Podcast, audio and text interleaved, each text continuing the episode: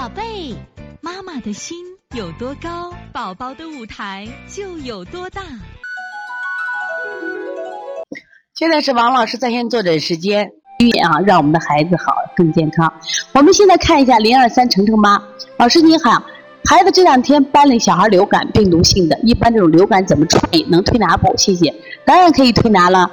我们学的预防感冒的手法就可以，而且呢，我给大家讲过紫苏薄荷茶要喝的嘛。紫苏薄荷是预防流感的好的食疗方法，在邦尼康的小儿推拿图书馆就有。如果流感的前三天他没有感冒症状，你按滋阴的手法做；如果有感冒症状，你就按感冒的手法做就行。好，这节课我们又到说该说再见的时候了。每一次妈妈都依依不舍，王老师也是依依不舍。希望在这课堂分享更更多的知识，但是呢，时间是有限的。但是我想学习是无限，所以从现在开始学习小儿推拿，从现在开始学习正确的育儿理念，一点都不晚。